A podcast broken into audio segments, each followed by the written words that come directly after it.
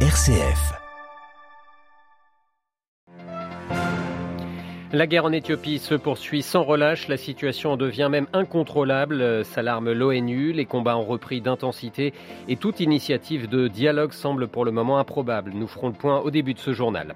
Le cardinal Fridolin Ambongo dénonce le scandale moral du changement climatique pour l'Afrique. L'archevêque de Kinshasa, au nom des conférences épiscopales d'Afrique et de Madagascar, a livré les réflexions du continent africain en vue de la prochaine COP27 sur le climat. À la une de ce journal également, ce coup de froid diplomatique entre Israël et l'Australie. Canberra a décidé de revenir sur son intention de reconnaître Jérusalem comme la capitale de l'État hébreu. Et puis l'honorable BBC souffle ses 100 bougies, l'audiovisuel britannique qui célèbre son anniversaire dans un contexte pour le moins morose. Nous retrouverons notre correspondant à Londres. Radio Vatican, le journal Olivier Bonnel.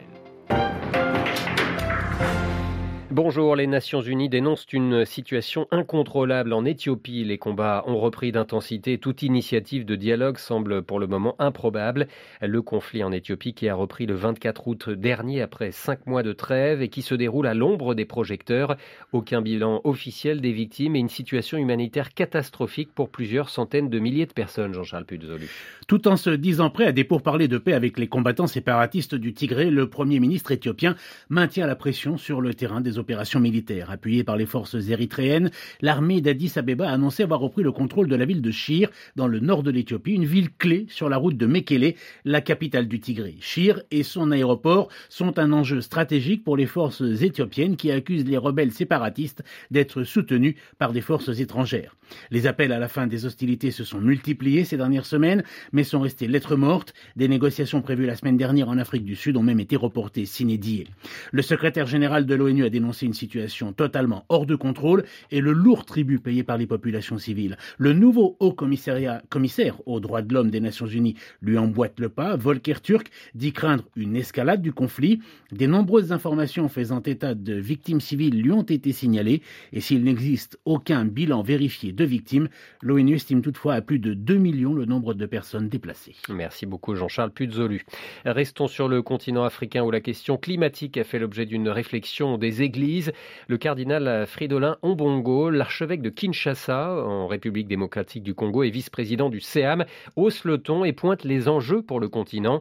Le changement climatique, déplore-t-il notamment, est un véritable scandale moral. Les précisions de Jeanne Goll. Pour le cardinal Ambongo, la crise liée au changement climatique que vit l'Afrique est un véritable scandale moral, un péché structurel facilité par une indifférence insensible et une avidité égoïste. S'exprimant à l'occasion des dialogues africains sur le climat, le vice-président du symposium des conférences épiscopales d'Afrique et de Madagascar affirme que cette crise climatique est une réalité quotidienne pour les populations d'Afrique.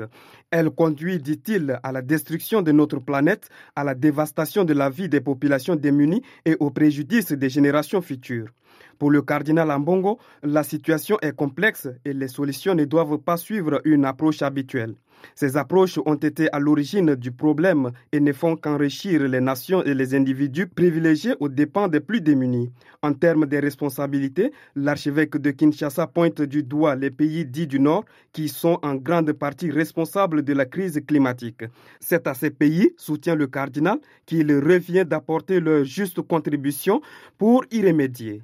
Et plus d'informations sur les églises d'Afrique et le climat que vous pourrez retrouver évidemment sur notre site vaticannews.va. Les combats se poursuivent dans le nord de la Syrie. Près d'une soixantaine de personnes ont été tuées ces dix derniers jours dans ces combats qui opposent la principale organisation djihadiste euh, du nord de la Syrie, le Hayat Tahrir al-Sham, ex-branche syrienne d'Al-Qaïda, à des groupes pro-turcs. C'est ce qu'annonce euh, ce mardi l'Observatoire syrien des droits de l'homme. Ces affrontements les plus meurtriers depuis plusieurs années ont permis aux groupes djihadistes de gagner du terrain dans les zones d'influence d'Ankara, proches de la frontière avec la Turquie. Je vous euh, en parlais en titre, hein, ce coup de froid diplomatique entre l'Australie et Israël. Canberra a en effet décidé de revenir sur sa volonté de reconnaître Jérusalem comme capitale de l'État hébreu, affirmant se conformer à la solution à deux États, une mesure saluée par les Palestiniens ce matin, mais qui, sans surprise, provoque l'irritation des autorités israéliennes qui ont convoqué l'ambassadeur australien. À Tel Aviv, les précisions de Lucas de Villepin. Jérusalem restera pour toujours la capitale d'Israël et rien n'y changera. C'est la réponse du Premier ministre Yair Lapid à la volte-face de Canberra. Dans la foulée, l'ambassadeur australien a été convoqué ce matin pour des explications. La décision de reconnaître la partie ouest de la ville comme capitale de l'État hébreu avait été prise par Scott Morrison, l'ancien Premier ministre conservateur, qui avait ainsi suivi Donald Trump en 2018. Le nouveau gouvernement de centre-gauche fait lui marche arrière. Le statut de Jérusalem doit faire l'objet de négociations entre Israéliens et palestinien, précise la chef de la diplomatie. Envahie en 1967 puis annexée par Israël, la partie est de Jérusalem à majorité arabe est considérée comme occupée par la communauté internationale. Les Palestiniens souhaitent en faire la capitale de leur futur État. Le revirement australien a donc sans surprise été salué à Ramallah. Lucas Deville, Tel Aviv, Radio Vatican. L'Ukraine continue d'essuyer le feu russe. Au moins deux personnes ont été tuées à Kiev encore ce matin.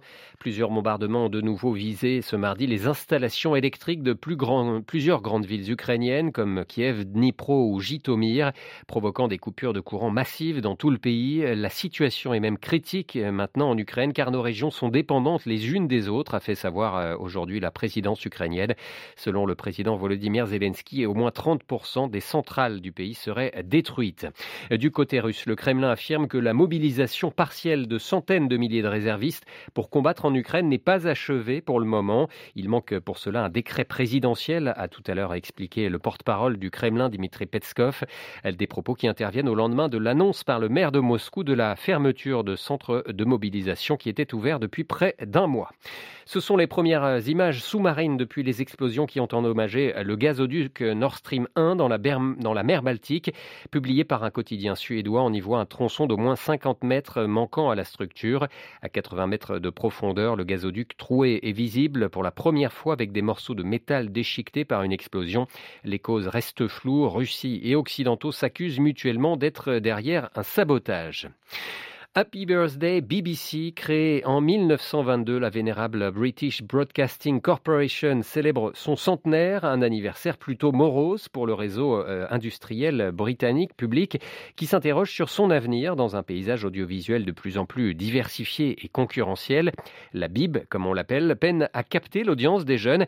Elle est aussi forcée de réduire la voilure par suite du gel de la redevance par le gouvernement conservateur qui lui reproche notamment son manque d'impartialité. À Londres, la correspondance de Jean Jaffré.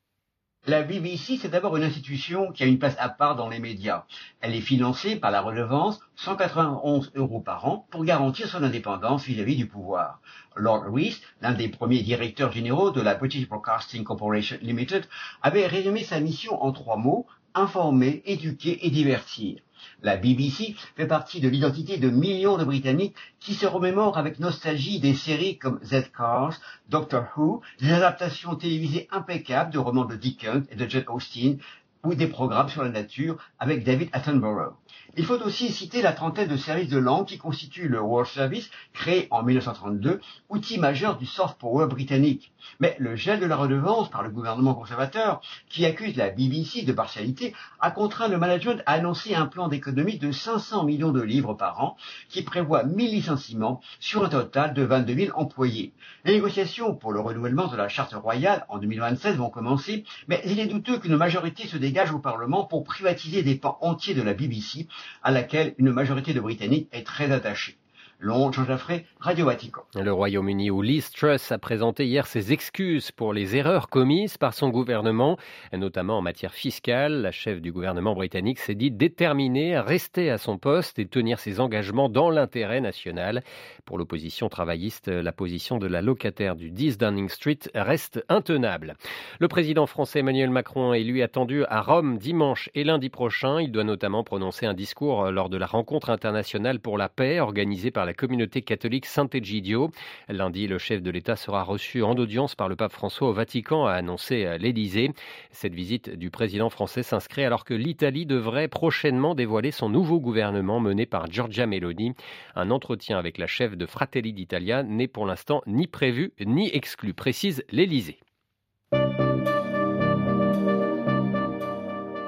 Voilà, c'est la fin de ce journal. Merci de nous être fidèles. Prochain rendez-vous de l'information, ce sera à 18h ce soir. Vous serez en compagnie de Xavier Sartre. Je vous souhaite quant à moi une excellente après-midi.